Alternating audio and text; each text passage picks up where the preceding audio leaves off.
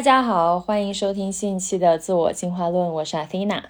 这期节目呢是一期特别节目，言简意赅的来说，这期节目主要有两个目的。第一呢是想邀请大家正式加入自我进化论的社群。对的，我们这个播客有社群了，而且其实我已经运营快一年了。但为什么到今天这个时间点才会来邀请大家加入呢？是因为我想先在一个人数比较少的情况下。把社群的氛围培养起来。那在过去这一年，这个社群的确在超出我预期的非常好的运营着，而且给群里的小伙伴，包括我自己，都提供了非常非常多的滋养和能量。所以这期节目就想正式邀请大家加入。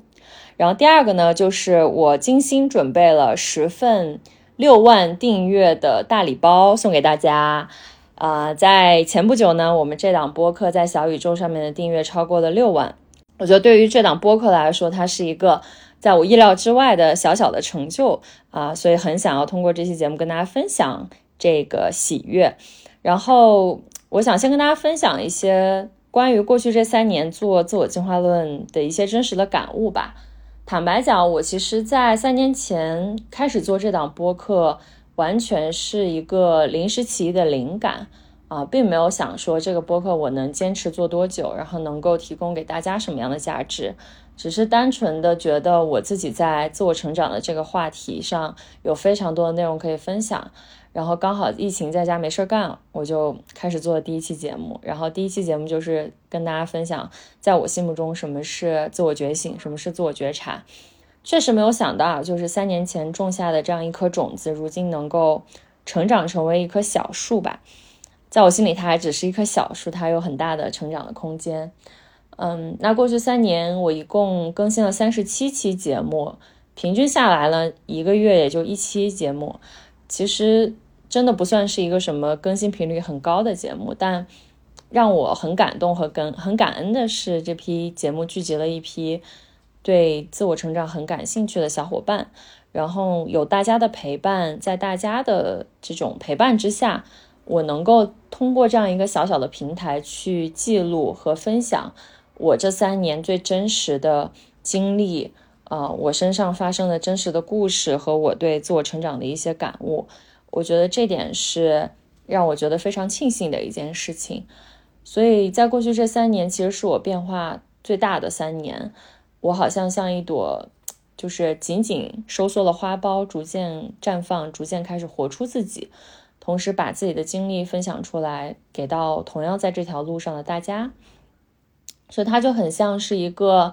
呃小树洞啊，然后非常幸运的是有六万这么多的听众，在遥远的这个世界的另外一端接收到了我的这些分享。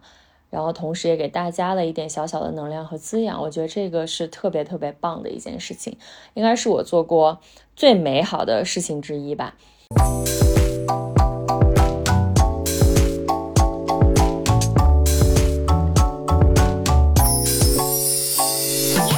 那想先跟大家介绍一下自我进化论这个社群吧。嗯，这个社群是我今年春天做的一个特别大的尝试。之所以说它对我来说是一个特别大的尝试，是我这个人天生特别内向。然后我其实之前一直对做社群这个事情有比较多的犹豫。就是我做播客也有三年了，然后写公众号也有五六年了。呃，其实这个过程中很多很多人都问过我，哎，你要不要去做一个什么听众群呀、读者群呀？嗯，但我一直没想通，就是社群能够带给大家的价值是什么，所以我一直没有行动。然后今年春天的时候，也是在几位听众和读者的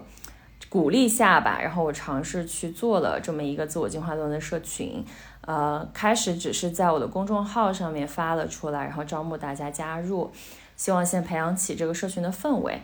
嗯，然后在过去的这不到一年的时间里，有不到两百位的小伙伴加入了。我觉得从现在的来看，这个社群是我今年做出的最正确的一个决定，就是它真的是一个非常滋养，然后能够给大家提供非常多能量的一个社群。所以，在我确信这个社群有它的价值、有它的生命力，能够提供给大家很多的支持和帮助的情况下，今天就很想要正式的邀请播客的听众来加入自我进化论的社群。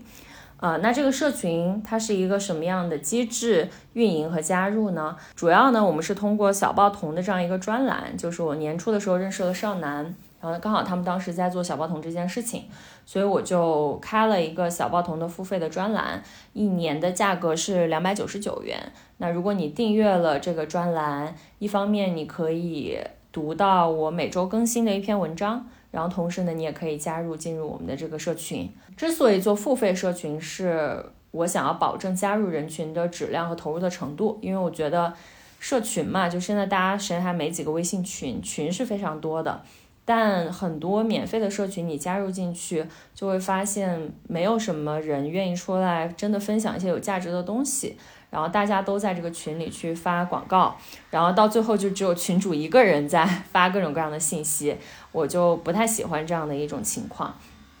所以我做了这个有门槛的付费社群之后，加入进来的小伙伴，首先都是这个播客，然后包括我的内容很长期忠实的听众和读者，大家的确都是对自我进化和个人成长感兴趣的。那又愿意付费加入这样的社群，也就保证了大家对于这个社群都有一定的投入的程度。所以这个社群也不是以我为中心去运营的。其实我一直有意识的去把它做成一个去中心化的社群，也没有什么群规，就是大家在这个群里可以去尽情的分享和讨论跟自我成长相关的内容。这个小报童的专栏会包含哪些内容呢？首先就是每周我会更新一篇文章。那这个内容你可以当做是播客和公众号之外的延伸和补充啊，因为公众号和播客的更新成本其实是蛮高的，我要找到一个明确的主题，然后准备比较充实的内容才能跟大家分享。但小报童更多是一些比较具体的、实用的，跟自我进化相关的一些信息啊，比如说这个话题就会包括跟自我探索、亲密关系。然后跟金钱财富的一些思考，还有包括怎么样去让自己的身心健康得到滋养的这些话题，呃，除此之外呢，我自己还开了一些连载的坑，就是我今年开始写我的第一本书，虽然更新的速度很慢，但是我还是在小报童上面开了这个坑，然后承诺给大家我会坚持写下去。呃，除此之外呢，我还写了一个阴性力量回归的系列。就是跟大家分享过去五年我是怎么样从一个阳性能量过剩的状态回归到嗯一个阴阳比较平衡的状态。那这个专栏呢，我已经坚持了也快有一年了啊，中间可能偶尔有几个星期我自己在一个休息的状态没有更新，但我觉得整体坚持的还是不错的，所以大家可以放心购买啊，放心使用。然后除此之外呢，社群的一些讨论的精华我也会放在这个付费专栏里面，你订阅了，你就可以一直免费的去看。具体的加入方式呢，我把订阅的海报放到了这期节目的 show notes 里，所以大家扫描海报上的二维码，订阅小报童专栏，然后在专栏中找到置顶的加入社群的文章，里面呢有我们小助手的微信，那你添加小助手的微信就可以成功加入社群啦。那对于这个社群具体的介绍呢，我今天邀请了三位我们社群里面的小伙伴来跟大家分享他们在加入这个社群，包括阅读小报童的文章啊，对他们带来了什么样的收获和启发？我觉得可能通过具体的听众和在这个社群中小伙伴的视角，更能够跟大家去介绍和分享这个社群能够带给你的价值。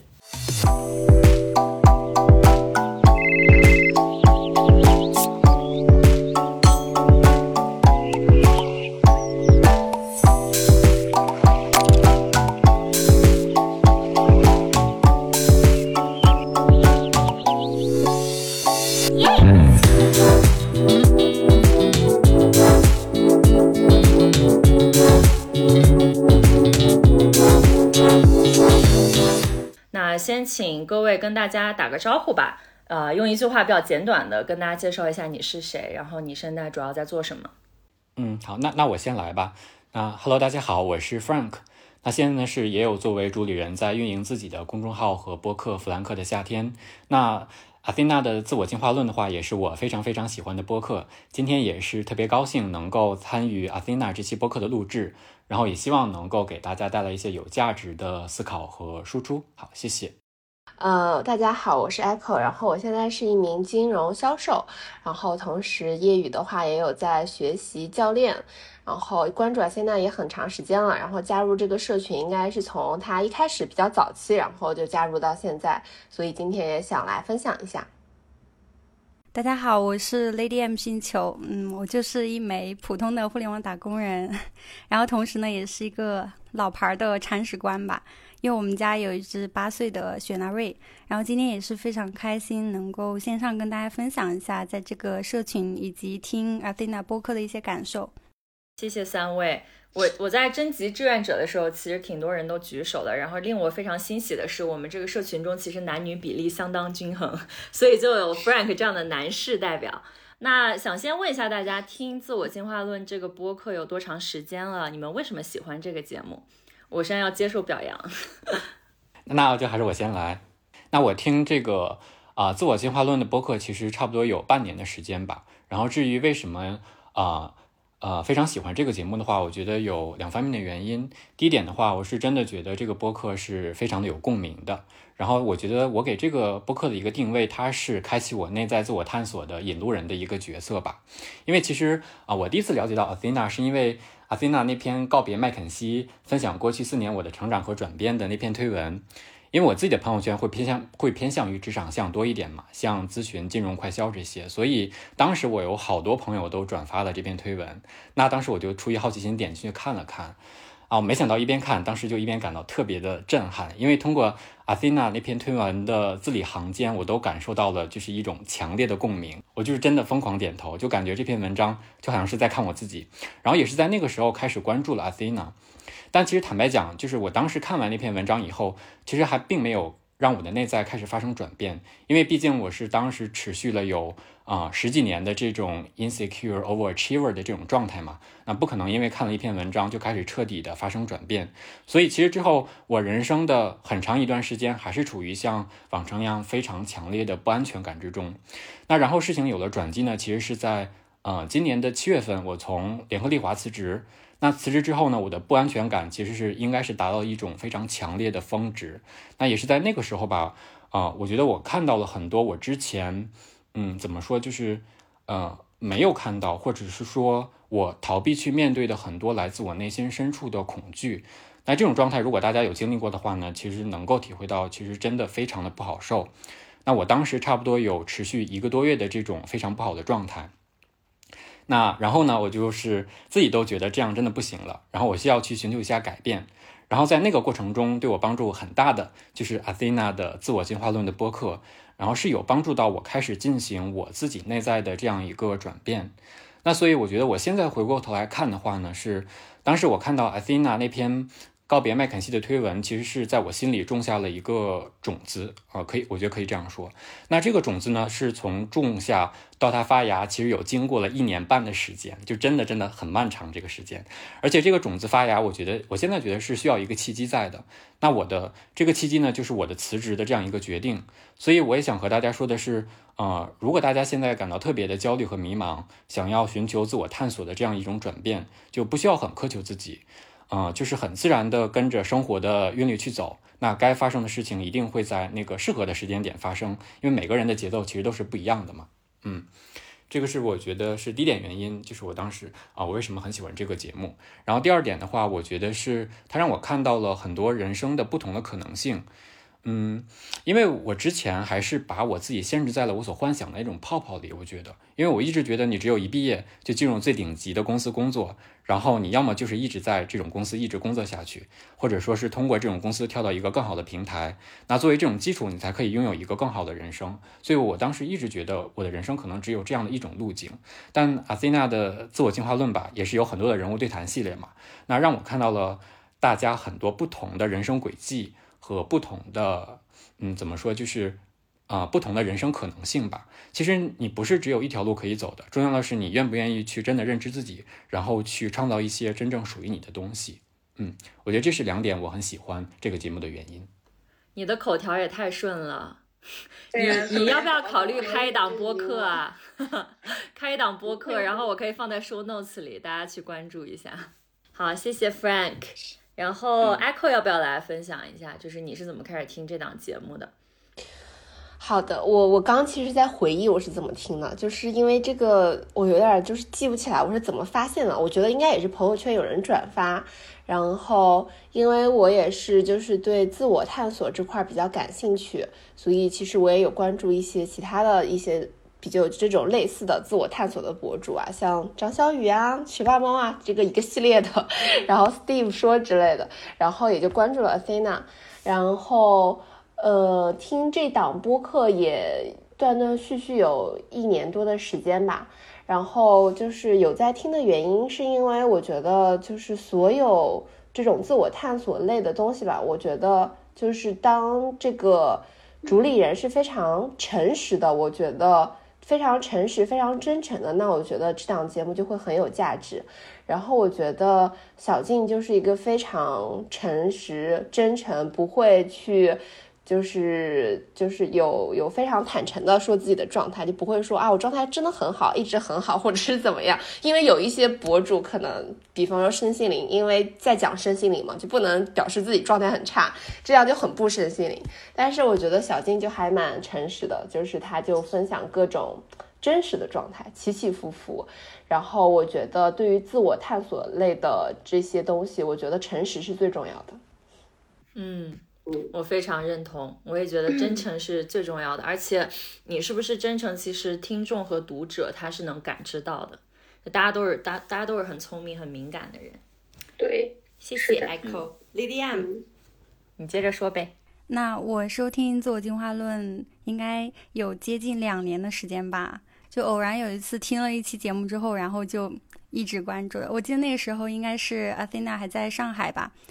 呃，我感觉就是每一期节目的质量都非常高，就总能给我一些思考，还有一些启发。所以很多的节目呢，我都会拿过来就反复的听，有好多真的都听了好多遍。就比如说那个有一个，我记得是关于命运和那个自由意志，然后还有就是那个生命的无限性那那几期，真的都感觉特别棒啊。然后另外一方面也是因为，就像刚才呃那个另一位小伙伴说的，我是因为被 Athena 那个状态所吸引的吧。我是觉得有感受到他非常的坦诚，然后活得也非常的真实，这点真的就很打动我。所以在整体上，我听那个节目的感觉呢，就是。物理上虽然说咱们有点距离，一个在上海，然后一个在另外一个城市，但是这种在心理上的那种距离呢，觉得是非常近的，所以就一直保持着关注。我觉得这个两个呢，就可以简单的概括来说我和这个节目的这个 姻缘吧。嗯。我觉得这也是播客给我的一种感觉，就是虽然我的听众我也不认识，但是，嗯，每当我看到有多少人在一起听这个节目，或者我看到大家的一些互动，我会觉得离大家的心理距离特别的近，所以也不会觉得有那种距离感和陌生。然后包括大家进了社群之后，呃，不管是线下见面还是线上，我们组织一些活动，就会发现其实大家的背景都很不一样，但是好像又会奇妙的。呃，觉得大家是同一类的人，这点我觉得还蛮神奇的。我这我自己觉得是的。好，那你们订阅了小报童，然后加入自我进化论这个社群之后，能不能跟大家分享一下你在社群里面这几个月的一些真实的感受，以及可以分享一些你们具体的收获给大家，然后让大家来了解一下咱们这个群有多好。嗯，那那还是我这边先来，我觉得。嗯，首先的话，我觉得阿森纳的这个自我进化实验室的这个社群，我觉得可以说是让我感受了一个比较强大的 supporting system 嘛。因为我刚刚就是提到为什么喜欢阿森纳的播客的时候，我提到它其实是，呃，我自我探索的一个引路人，或者说是。呃，启发者的这样一个角色，那我觉得社群的话，我给他定位就是一个支持者的角色，因为我现在也是很坦白的，就是跟大家讲，就是我现在的内在的状态，我觉得虽然比我之前好了很多很多，但有时候我还是会，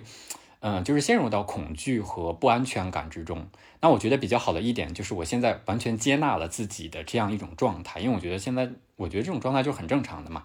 那而且 Athena 的自我自我进化实验室这个社群呢，也给了我很多的力量，因为我能够感受到。啊，大家嗯之间的这种互相支持，对，因为我记得我之前我有在社群中问一个，我现在看起来就是特别蠢的一个问题，我那个时候我就问大家，就大家觉得世俗意义上的成功是重要的吗？然后当时群里的朋友，嗯，包括 Athena 都有积极的给我啊回应，一起来探讨这个问题，然后当时就给我的感觉特别好，嗯，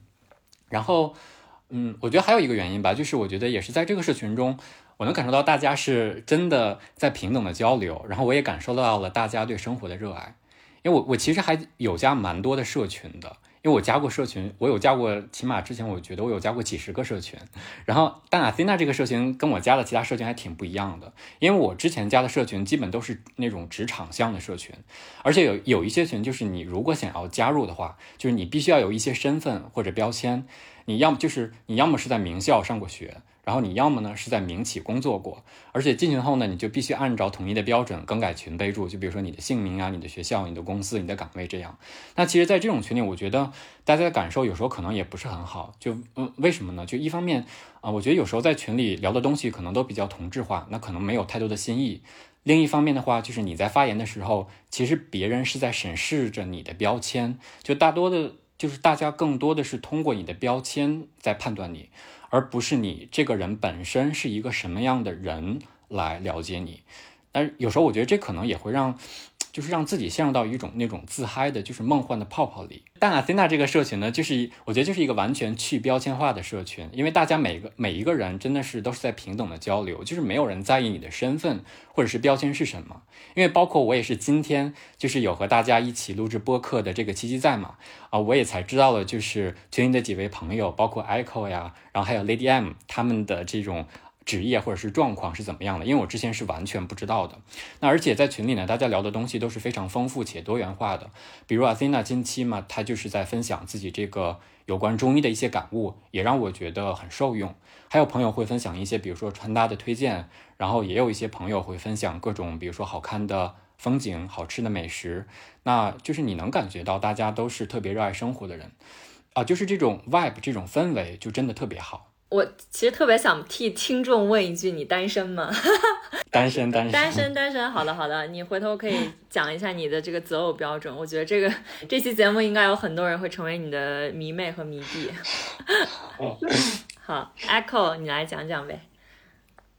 嗯，好呀，就是。呃，其实跟刚才 Frank 讲的也有些类似之处，就是我想分享一下，当时加那个社群的时候，其实小精灵是准备了一个模板的，就是入群的一个模板。然后我觉得这个模板其实挺好的，因为这个模板我可以跟大家分享一下，它就是说你的昵称，然后你在哪，然后以及你的身份，然后这里说了。可可以写最能代表你的一到三个身份，其实我觉得这个蛮有意思的，就是他说的是身份，这个身份可能不只是说你的工作，然后你是在哪里工作的，然后我觉得他其实大家很多人发出来都有各种各样的身份。比方说，铲屎官也是一种身份，瑜伽爱好者也是一种身份。然后，然后下面还有一个经历，你最想和大家分享的三个经历。然后，你为什么希望加入社群？你们能为大家提供什么？然后，我觉得其实这个入群的介绍，我觉得大家应该也能听出来，这并不是一个像刚才 Frank 说的非常商业的一个社群。你是在哪里做什么工作的？然后职场什么的？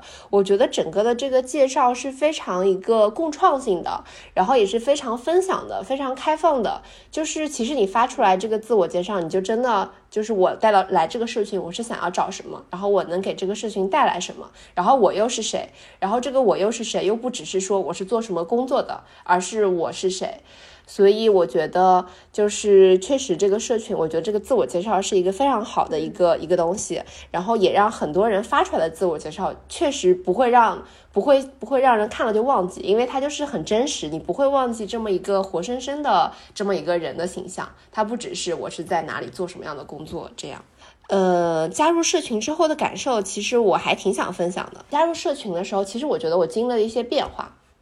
对，其实也有一些误区了。这个误区就是大家也可以听一听，就是一开，就是首先我觉得是一个比较。呃，高能量的社群，就是就是刚加入的时候，然后当时我觉得哇，太棒了，就大家都是自我在自我探索呢，然后可太棒了。然后那个时候，然后小静状态就是她也会分享自己的一些状态嘛，然后我就看了非常的羡慕，然后我就特别想要就是变得跟他一样。然后我甚至后来有私戳他这个问题，这个问题我后来有发到群里跟别人一起讨论，就是我就是觉得就是小丁状态超好，然后我就很羡慕，我就想要变成他那样，然后。我就想，然后群里又有那么多很棒的道理，就是大家可能会分享各种各样的感悟或者什么的，然后我就有一种遍地都是宝石，然后我就想要到处去捡，然后捡了那么多宝石，我就希望自己变得很好，变得跟大家一样，或者是变得状态超棒的之类的，然后就有点着急，这种着急后来就是。就是我觉得就是不太好，然后我后来意识到，就是也是包括跟大家的分享，有些东西，尤其是道理，可能就是看到不等于明白，然后。有的时候，只有你自己悟到了，才是你自己的东西。然后就是个体差异性也是非常大的，就是别人说的，就是真的只能就是听一下。然后只有你自己在生活中感悟到了，做到了，那才是你的。然后当时我问小静的，我我也把这个诚实的把我对他的羡慕和着急分享给了他，然后他也非常诚实的给了我。给了我一个回复，他就是说，他就觉得就是道理听到了，不代表自己就能做到嘛。就是他觉得我们不需要模仿他的状态，因为每个人都有自己的路要走，没有哪一种状态比另外一种更好。就是只有你能活出来属于自己最独特版本的生命，然后。我觉得就是还是非常有力量的，就是在看这个，就是每个人都有自己的路要走，没有哪一种状态比另外一种更好。不是说裸辞就是追求自由，也不是说打工就是不够勇敢，所有的道理都都没那么重要，就是你自己的感受，你跟着自己的心，然后你真的去，只要你跟着你的心，那你做的你每一步都是当下最好的一个选择，对。然后，所以这个我觉得算是我加入群的一个小小的误区。然后，呃，但是我觉得这也不算误区，这更多的其实就是自我探索的路上都会遇到的一件事。就是当你自我探索，然后你听到很多道理，然后那些道理太多，一下子进入你的脑子，然后可能就会有一点会让人误入歧途吧。但是就是。脚踏实地就是最好的自我探索的，也是唯一的路径。还有一个关于群里想分享的，就是我觉得大家的状态都是非常的打开。然后像我之前也跟 Frank 一样，我有在群里问一些非常。就是你在别的群问出来，可能就没有人能很好的回答你的一些问题。比方说，我当时有在群里问过安全感的问题，然后当时就大家，我现在还记得，就像伊门啊、子涵呀、菲娜呀，还有 Caroline，然后好多人，还有 Mia，然后就是给了我非常认真的回复，然后确实是大大的拓展了我对于这个问题的认知。我现在觉得都是非常有帮助的，就是在这个社群里，你能收到非常开放性的、多样的、诚诚恳的。呃，诚恳这个词有点奇怪，真诚的回复，对，对，然后我觉得这个真的还挺有价值的，而且就是就是就就不只是艾菲娜一个人在说，就是大家也会说，而且大家的视角还很多元，我觉得这个就非常有价值，对，然后我觉得我确实在群里收获到了很多，太棒了，我觉得你刚讲的一个点也是。我做这个社群，好像一直有跟大家分享的一个点，就是千万别觉得我说的东西就是对的，或者说想要模仿我，想要成为我。嗯，我记得我还写了一篇小报童，就是写这个，就是每个人都要去认认真真搞自己的哲学。我们这些站在互联网上面分享的人，他只是从自己生命的角度去分享自己对于生命的领悟，但我是坚信每个人都要认认真真去回自己的家，盖自己的房子。啊，因为我当时打了一个比喻嘛，就是你搞自己哲学这件事情，就很像你在盖你们家自己的房子。那你可能会看到别人的房子盖得很漂亮，你就想去复刻一个一模一样的，但是其实不是，你要去按照你自己的节奏去设计出来你独一无二的那样一个房子，那个才是你的生命要去走的路。啊，这这个我觉得是，确实是这个社群里面我一直在强调的一点吧，所以没有觉得说。我是一个老师，或者说我是一个绝对正确的人，我说的话你们都要听，就完全没有这样子。我非常喜欢，我也很喜欢我们群里这种很多元的视角，嗯，每个人都可以各抒己见，我觉得这个真的特别好。谢谢 Echo。嗯，那我就简单分享一下，就是加入这个社群之后的一些感受吧。首先，第一个就是觉得群里的人真的都特别的有创造力，发现大家都有去自己会去尝试做一些什么东西，不管说是写文章啊，或者说录视频或者录播课这之类的。总之就是这种很，我觉得是很原始的这种创造力吧。然后能够保持这种创造力，真的特别好。嗯，用刚刚其实 Echo 刚刚说的那个话来说，就是处于一种比较高能量的状态吧。这也是我觉得我比较需要的。然后另外一个就是群里的这种氛围，嗯，就很多时候这种话题说出来的时候，发现大家其实都共同关注的，就很容易产生共鸣。然后更重要的是，说了之后呢，有不同的意见的话，其实群里的这种心态都是比较开放，然后比较接纳的这种心态。这个其实给我也带来一些很切实的改变吧。就像我之前，如果说我自己做了一个什么东西的话，其实我是从来都不会主动的去，哎，公布在朋友圈或者发在呃给亲朋好友看，可能都不会发。但是就是在群里看到大家都是这种比较，嗯，可以说是比较抱持的这种心态，然后就好像忽然想通了，然后那天就把自己的那个呃播客给发了出来。当然也收到了一些比较真诚的回复，我觉得还挺感动的。然后另外就是，呃，群里的这个影视资源真的很丰富，还有就是各种的书单书籍，我觉得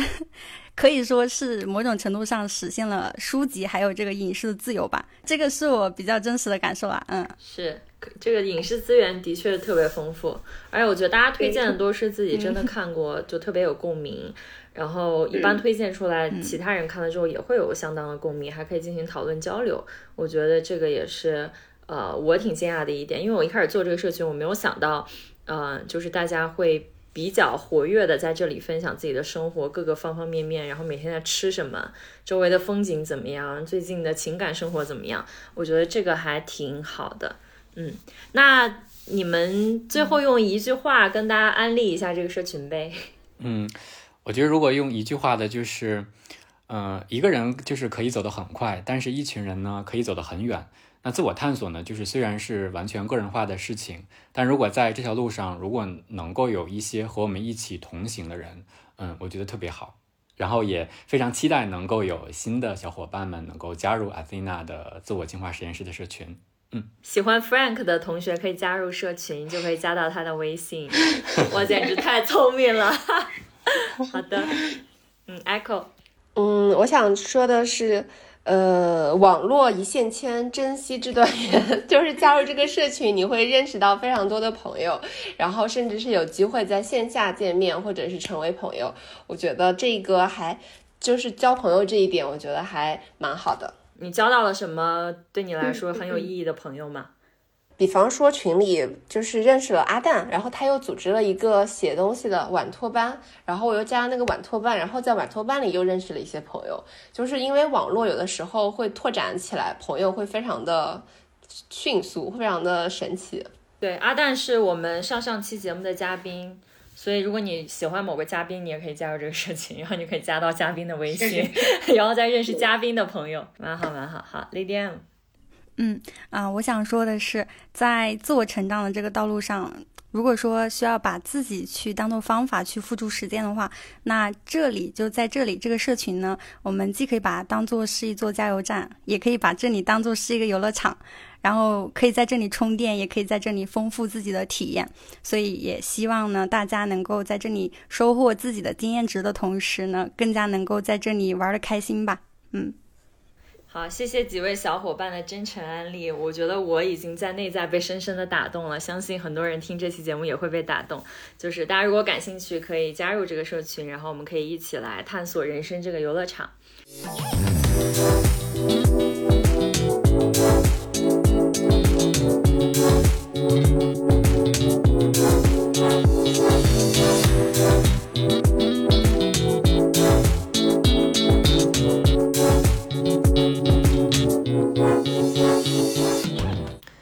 OK，我们介绍完了社群，接下来我想要跟大家介绍，呃，这期节目的抽奖大礼包。我为大家精心准备了十份《自我进化论》的大礼包。这里面呢都是我精心选品，选出了能够滋养大家身心的一些好物啊，其中包括我在云南这几年反复会回购的一些好吃的和很好用的一些护肤品。除此之外呢，还有合作品牌赞助的一些产品啊，具体里面包括什么呢？先。跟大家说几个我觉得最值得期待的好物，大家可以期待一下。那具体的就是要留给你作为真正拆开这个大礼包的惊喜。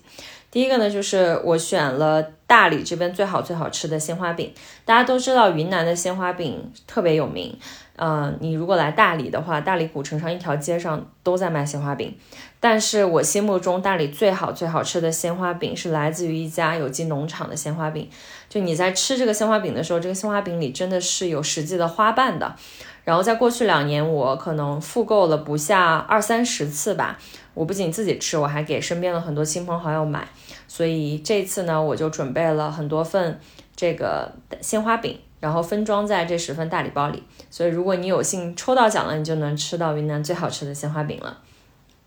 除此之外呢，还有云南这边一个天然的，也是有机农场生产的有机玫瑰面膜。这个面膜真的是我用过最好最好用的面膜，它的这个面膜纸非常的薄，而且它里面的这个精华液是非常的呃多，非常的浓稠，所以我在过去两年也基本上回购了不下二十次吧。就是你可以一直用，一直用，一直用，而且价格也非常的实惠。然后除此之外呢，大家知道云南最好吃的其实是它的水果和蔬菜，所以我这次给大家准备了云南的有机脐橙，我专门买了一箱，然后就是为了送给大家。所以大家除了吃鲜花饼这些甜腻腻的东西，还可以吃到云南很好吃、很好吃的有机的水果。除此之外，还有我每天早上都一定会喝的一个豆浆粉。这个豆浆粉真的是我喝过最好喝、最浓郁的豆浆粉。你无法相信它的配料表里只有豆浆，就只有黄豆这一个选项，它真的没有加任何添加剂和糖，但是它的味道非常的醇厚。然后呢，还有我个人非常喜欢的核桃饼干，这个饼干真的太好吃了，我就是最近在无限的回购。